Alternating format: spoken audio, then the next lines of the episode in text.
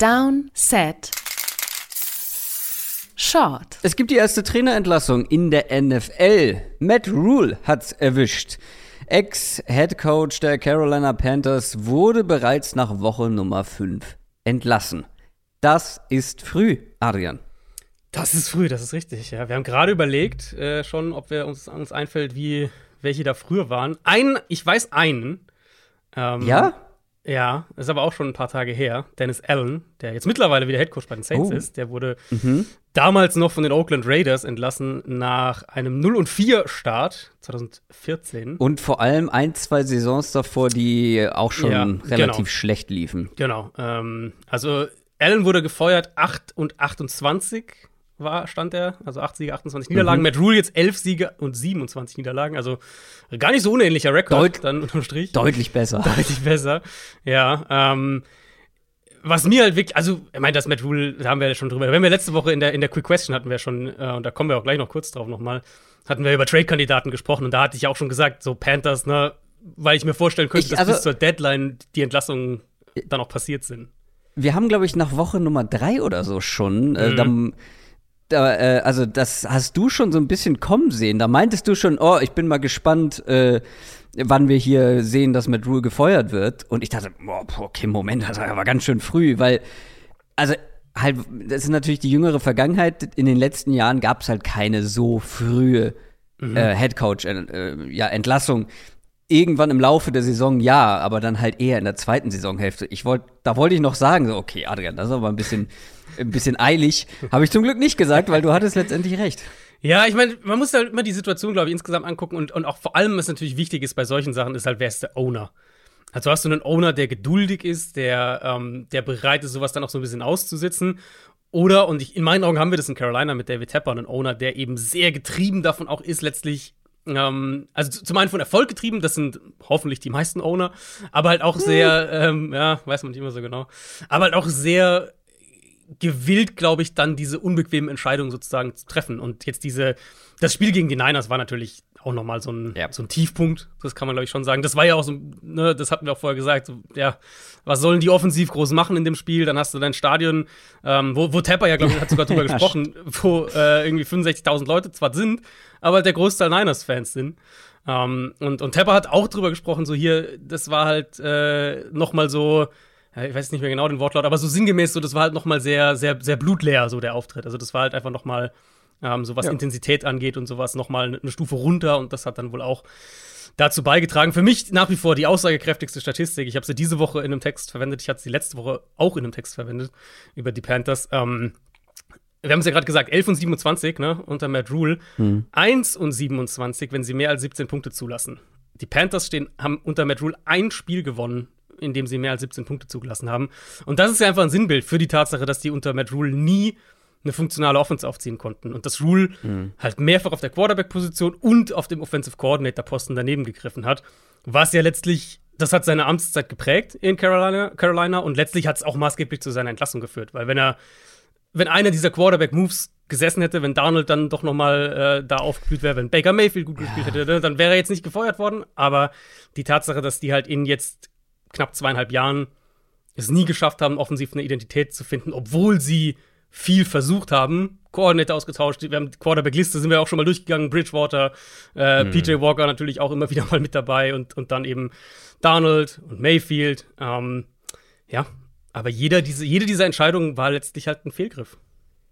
Ja, also da lief einiges, ja, nicht so, wie es laufen sollte, aber klar, wenn du diesen Quarterback nicht findest, dann hast du es schwer in der NFL. Vor allem, wenn du nicht, also man hat halt von Anfang an versucht, mit einem ja, mehr oder weniger Übergangsquarterback, mit einem genau. Durchschnittsquarterback maximalen Erfolg zu haben halt, und ne? nicht diese, genau, genau, immer wieder und nicht ja. zu sagen, okay, wir machen jetzt ein Rebuild, wir, wir bauen das irgendwie ja, langfristiger, mhm. ähm, nachhaltiger auf, sondern wir versuchen immer wieder mit so einem vermeintlichen Durchschnittsquarterback Erfolg zu haben. Ich ja. finde es ganz schön, was äh, The Athletic getitelt hat. Und zwar, wenn die Amtszeit von Matt Rule bei den Panthers ja, einen Grabstein bräuchte, dann würde da stehen, hier liegt ein guter College-Coach, der einfach keinen Quarterback für die ja. NFL finden konnte. Man, also Und blöd gesagt, und es ist ein bisschen Hindsight, aber ehrlicherweise haben wir es auch damals gesagt wenn die, und ich weiß, der hat auch, ne, das ist für sich nochmal ein Case, mal gucken, wo für ihn die Reise hingeht, aber wenn die letztes Jahr statt JC Horn Justin Fields gedraftet hätten, vielleicht wäre er dann jetzt noch im Amt. Justin Fields macht jetzt nicht unbedingt gerade einen Case dafür. Genau, deswegen meine ich, Justin Fields muss man, ne, muss man für sich betrachtet gucken, aber jetzt, also der zeigt halt zumindest Fortschritt und da hast du halt wenigstens einen jungen Quarterback, der, der so ein bisschen Hoffnung gibt. Also, ne, weil das war ja immer so dieses Ding mit, mit Donald, mit Mayfield, auch mit Bridgewater, diese, ja, sind halt schon an ein, zwei anderen Orten gescheitert oder waren da nicht gut mhm. genug und wenn die dann nicht schnell bei dir gut sind, dann gibt ja jeder die ganz flott auf. Also kein Mensch guckt ja jetzt auf die Situation und ist bei Baker Mayfield oder bei Sam Darnold hofft da, dass da irgendwie noch was kommt. Ja, man muss dazu sagen, ähm, bei Matt Rule, es war ja nicht nur der Quarterback. Ähm, ich glaube, da lief hinter den Kulissen auch einiges verkehrt, vielleicht auch ein paar falsche Entze Entscheidungen im Coaching-Staff, die da getroffen worden sind. Ich glaube aber nach wie vor, dass Matt Rule ein guter Coach ist, beziehungsweise jemand, der gerade halt auf College-Level mhm. ja solche Programme gut aufbauen kann. Das hat er das hat er wirklich gezeigt ähm, bei Temple und bei Baylor.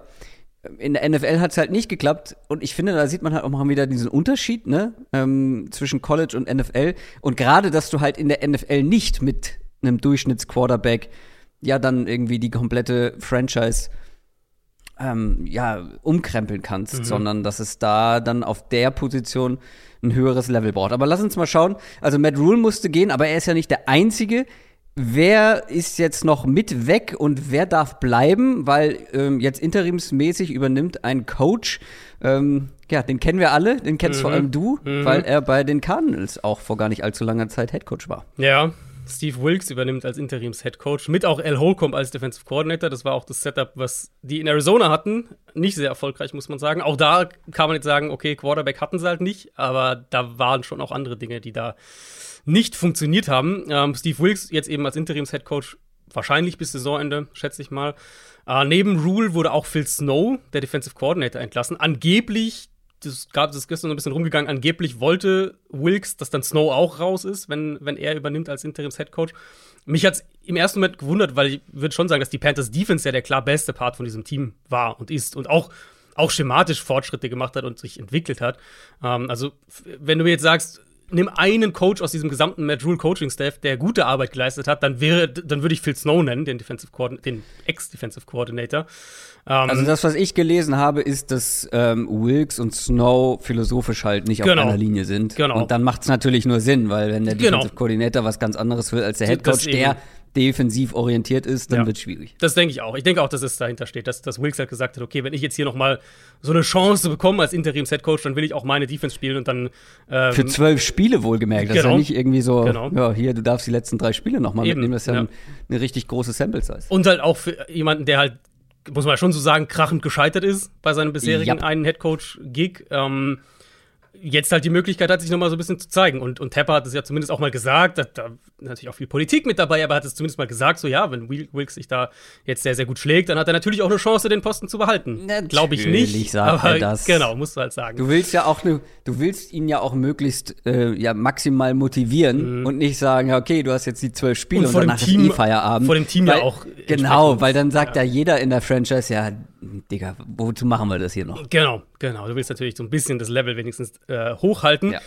Heißt aber eben auch, Ben McAdoo bleibt im Amt, was, also, ich vermute auch so ein bisschen aus der Not heraus geboren ist, weil ich ehrlich nicht wüsste, wer in diesem Coaching-Staff als offensiver Playcaller funktionieren würde. Ähm, mhm. Ja, also McAdoo bleibt. Ähm, das heißt, die, die Coaching-Thematik, Coaching-Problematik offensiv bleibt dementsprechend auch bestehen. Und jetzt bekommen wir sowieso ja erstmal wieder Quarterback-Karussell. Baker Mayfield fällt jetzt erstmal aus. Sam Darnold ist noch nicht fit und wird wohl auch noch ein bisschen, vielleicht ein, zwei, drei Wochen dauern. Also erstmal PJ Walker und dann könnte ich mir halt vorstellen, dass Darnold erstmal spielt, weil Mayfield einfach so schlecht war. Also wenn alle fit sind, dass Darnold dann spielt. Übrigens, ja. kleiner Fun-Fact an der Stelle. Ähm, auch eine, ja, haarsträubende Statistik eigentlich für Matt Rule, der halt so händeringend nach einem Quarterback gesucht hat. Du hast gesagt, elf Siege in seiner ganzen Amtszeit. Mhm. Zwei davon mit PJ Walker. Mhm. Auf ja. Quarterback. Also das zeigt schon einiges wieder, die Quarterback-Position. Mhm. Ähm, ja, wie das gescheitert ja. ist, das Unternehmen. Und unterm Strich, also um so diesen Punkt mal aufs Gesamtbild ein bisschen über, zu übertragen, die Panthers waren schon jetzt eines der schlechtesten Teams in der Liga. Also, ja. keine Ahnung, Bottom, Bottom 3, 4, irgendwie so. Und ähm, jetzt geht eben, wie gesagt, in meinen Augen der gute Defensive Coordinator. Und offensiv bleibt der, der Staff soweit intakt. Hm. Plus eben, wir werden wahrscheinlich, ich ja. denke, wir werden alle drei Quarterbacks über die nächsten fünf Wochen mal auf dem Feld sehen. Das kann ich mir sehr gut vorstellen. Oder sagen wir über die nächsten sechs Wochen. Und das ist natürlich schon, wenn wir jetzt mal weiterdenken und darum, ab, ab jetzt geht es ja wirklich bei den Panthers darum, ne, die Perspektive so ein bisschen zu verändern. Das ist schon eine Formel, die dir den Nummer 1-Pick bescheren kann. Ja, wobei ich äh, glaube, auch wenn ich mir den Kader noch mal angucke, die Defense ist individuell zu stark. Und auch in der Offense gibt es immer noch ein paar, die. Ja, aber offensiv verändert sich, das ist ja so ein bisschen mein Punkt. Ja, offensiv verändert sich Die Offense viel. wird schlecht bleiben, aber Defense, ich glaube, du hast zu viel Qualität. Also die, die Defense hat natürlich individuelle Qualität, aber wir haben jetzt bisher schon gesehen, dass sie, dass es halt nicht reicht, um diese Offense mitzuschleppen.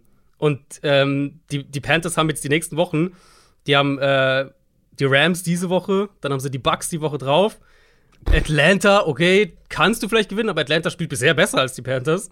Dann die mhm. Bengals, dann nochmal Atlanta und dann Baltimore, Denver, Seattle, Pittsburgh. Und dann gehen ja, wir so also spät werden die nicht mehr picken. Da Eben, sind wir uns einig. Genau, also äh, ich weiß, also ich glaube, dass dieser Nummer 1 Pick sich zwischen Carolina, Houston, ja, Vielleicht, ja, Washington glaube ich nicht mal. Ich, also ich glaube tatsächlich so zwischen diesen beiden Entscheidungen. Und Houston sieht aktuell besser aus. Ja, Houston ist ein unangenehmer Gegner und die Panthers nur bedingt. Aber wenn man jetzt früh picken sollte, dann pickt man ja in jeder Runde früh. Da könnte man noch mal dafür sorgen, dass man ein paar frühere Draft-Picks bekommt äh, von anderen Teams. Ähm, also wenn wir jetzt daran denken, dass ja dass diese Saison eh gelaufen ist, dann könnte man in die Zukunft denken, dann könnte man den einen oder anderen Spieler mhm. ja noch traden. Wir haben, hast du ja schon gesagt, in der vergangenen Folge darüber gesprochen. Ähm, und da haben wir auch den einen oder anderen Panthers-Spieler genannt, wenn Matt Rule mhm. fliegt, dass man da ein bisschen aussortieren könnte, um halt einfach mehr Draftkapital zu generieren. Mhm. Und da sind halt auch noch die Spieler da, die die Qualität mitbringen, ja. dass da andere Teams Interesse hätten. Christian McCaffrey, Brian Burns, und, ähm, Robbie Anderson, vielleicht sogar ein DJ Moore, der ja auch nicht unbedingt zufrieden sein soll.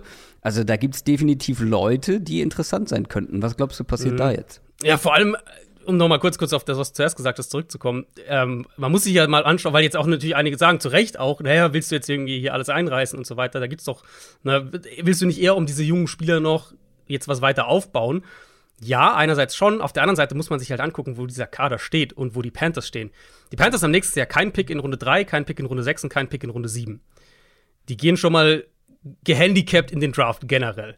Ähm, die Panthers, weißt du, wie viel Cap Space die Panthers Stand heute äh, für nächstes Jahr haben? Also, wenn du so fragst, nicht viel. Minus 11,4 Millionen Dollar. Sehr gut. Ähm, nur die Bucks und die Saints sind aktuell darunter und die haben, wissen wir alle, wie die mit ihrem Cap in den letzten Jahren umgegangen sind. Ähm, mhm. Also, das ist nicht einfach eine Situation, okay, du hast einen jungen Kader, der ist günstig, du hast viele Picks sowieso schon und so. In der luxuriösen Situation sind die Panthers einfach nicht. Sprich, man muss das schon so ein bisschen aus der, aus der Perspektive auch angehen und anschauen, was müssen wir denn erstmal machen, um den Kader über die nächsten zwei bis drei Jahre neu aufzustellen. Und deswegen finde ich, ist es halt legitim, über bestimmte Trade-Kandidaten zu sprechen, auch wenn ich natürlich auf der anderen Seite auch sagen würde, ja, so ein Spieler wie Brian Burns, der, äh, ja. den, den ja. tradest du eigentlich nicht. Das ist ein, ein, wirklich ein sehr, sehr guter Edge-Rusher, ähm, der noch ein Jahr, glaube ich, der ist jetzt 50-Option, müsste der jetzt dann sein. Ähm, äh, also nächstes Jahr 50-Option dann sein. Nee, genau, 19, genau. 20, 21. Ja, der ist jetzt im vierten ja. Rookie-Vertragsjahr und dann hat er noch die 50-Option. So einen Spieler willst du natürlich eigentlich nicht weggeben. Aber wenn der halt dir dabei hilft, vielleicht, keine Ahnung, einen Erst- und einen Drittrunden-Pick zu bekommen und du sowieso sagst, wir müssen kadermäßig müssen wir in den größten, also das wird ein bisschen dauern, bis unser Kader wieder funktional ist, bis der wieder wirtschaftlich mhm. auch gesund ist. Das ist halt dann der Moment, wo du anfängst, über solche Trades nachzudenken. Und die anderen, die du gesagt hast, stimme ich natürlich voll zu. McCaffrey, McCaffrey ist halt das Problem, dass der Vertrag von ihm ähm, aus Panthers Perspektive so dermaßen mies zu traden ist. Also die würden ich habe es nachgeschaut. Ich glaube, es sind, also sind über 20 Millionen auf jeden Fall Dead Cap, auf denen die sitzen bleiben würden, wenn die ihn jetzt traden. Ich glaube, es mhm. sind sogar 25 Millionen.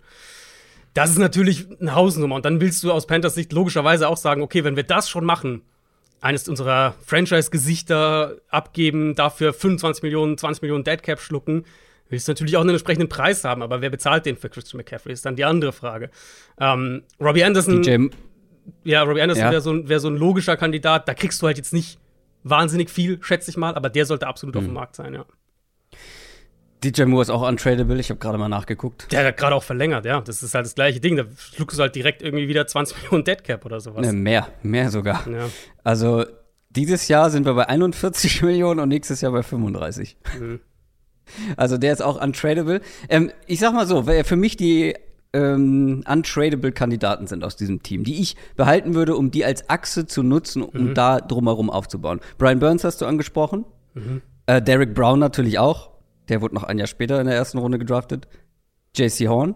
Mhm. Weil untradable DJ Moore und weil ich glaube, dass der halt auch noch äh, jung genug ist, um ja auch perspektivisch mit ihm zu denken. Und Ikwanu, First Round Pick dieses Jahr. And that's it. Jeremy Chin würde ich noch reinwerfen. Den würde ich zumindest auch nicht. Stimmt, Jeremy Chin.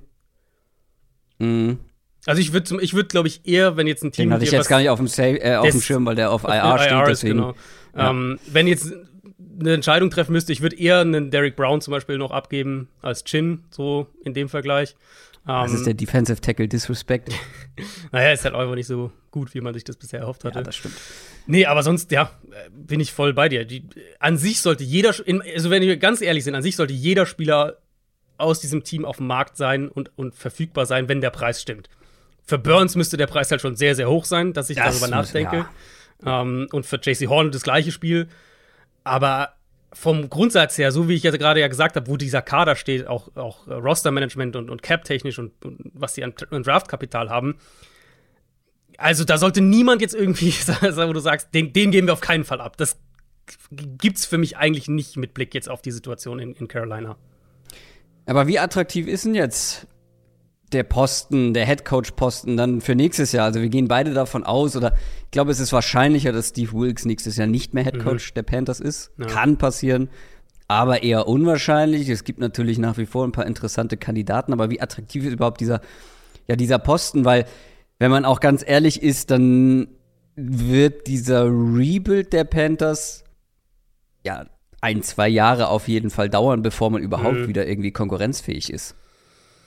Ja, ich meine, du darfst natürlich jetzt so ein bisschen drauf hoffen, nachdem die Matt Rule ähm, jetzt gefeuert haben. Und Matt Rule, ich meine, Matt Rule hatte halt auch einen, äh, einen sehr, sehr lukrativen Vertrag damals bekommen. Das, das äh, haben wir jetzt noch gar nicht gesagt, er hat ja einen sieben, Vertrag, äh, sieben Jahre Vertrag damals unterschrieben für 62 Millionen Dollar, von dem ja. 40 Millionen noch ausstehen. Also Matt Rule könnte ja. jetzt theoretisch die nächsten Jahre nichts tun und würde einfach 40 Millionen Dollar dafür bekommen. Die bekommt er auf jeden Fall, aber falls er jetzt irgendwo ähm, College einen College Job life. ja, richtig. Äh, falls er jetzt irgendwo einen College Job bekommt, dann dann gibt's da diese Offset Language, also sprich, keine Ahnung, wenn er jetzt im Jahr äh, 8 Millionen irgendwo in Nebraska oder sonst wo im College äh, bekommt, dann würde das sozusagen verrechnet werden mit dem, was ihm von aus Panthers Perspektive noch aussteht. Aber das ist natürlich mhm. erstmal eine, eine gewaltige Summe, die da im Raum steht. Sprich, die, der erste Punkt, den ich jetzt mit Blick darauf hätte, wäre, ich denke, der Owner wird geduldig sein mit seiner nächsten Wahl, so wie er mit, mit, mit Matt Rule auch geduldig war. Das ist schon mal ein, ein positiver Punkt. Und dann ehrlicherweise, für mich hängt halt schon viel damit zusammen, haben die den Nummer 1 Pick? Haben die den Nummer 4 Pick? Haben die den Nummer 7 Pick? Weil wenn die den Nummer 1 ja. Pick haben und du kannst deinen Quarterback auswählen im kommenden Draft, dann in einer Draftklasse, die sehr vielversprechend gut aussieht, aussieht, genau auf der Position, dann verändert das natürlich das gesamte Bild, weil Quarterbacks haben jetzt glaube ich auch noch nicht gesagt, die haben ja keinen für nächstes Jahr. Also Baker Mayfield, Sam Darnold sind äh, beide Verträge laufen aus. Ich glaube, niemand rechnet damit, dass einer von denen bleibt. Warum niemand, auch? Niemand ist traurig darüber. Richtig. Ähm, aber es gibt ja keinen aktuell dann.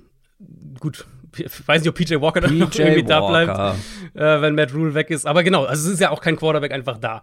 Ähm, sprich, als Head Coach dann zu sagen, wir haben den Nummer 1-Pick, wir sind in einem Rebuild, ähm, mhm. aber ich kann meinen Quarterback auswählen und ich kann über die nächsten, sagen wir mal, zwei plus Jahre um den was aufbauen, finde ich es schon attraktiv. Und ja, aber das hängt halt zum einen damit zusammen, natürlich, wer jetzt noch weggetradet wird und zum anderen aber auch dann damit, haben, welchen Pick die haben letztlich.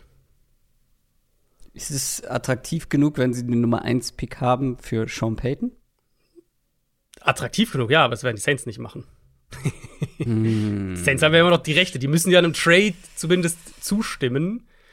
Und das werden sie nicht machen. Ja, gut, stimmt. Innerhalb der Division. Ja, ja. daran habe ich gar nicht gedacht. Ja, ähm, Matt Rule ist raus. Steve Wilkes übernimmt. Mal sehen, wo die Reise für die Panthers hingeht und mal sehen, wer da noch gedraftet wird aus diesem Team, wo noch der ein oder andere interessante Spieler am Start ist. Das war unser Downset Shot zu dieser Thematik. Schreibt gerne überall da, wo es geht, was ihr zu der Entlassung haltet, wie, wie attraktiv ihr ja die diese Franchise jetzt aktuell findet. Ähm, und was glaubt ihr, wie lange dauert der Rebuild der Panthers? Hast du noch was auf dem Herzen, Adrian?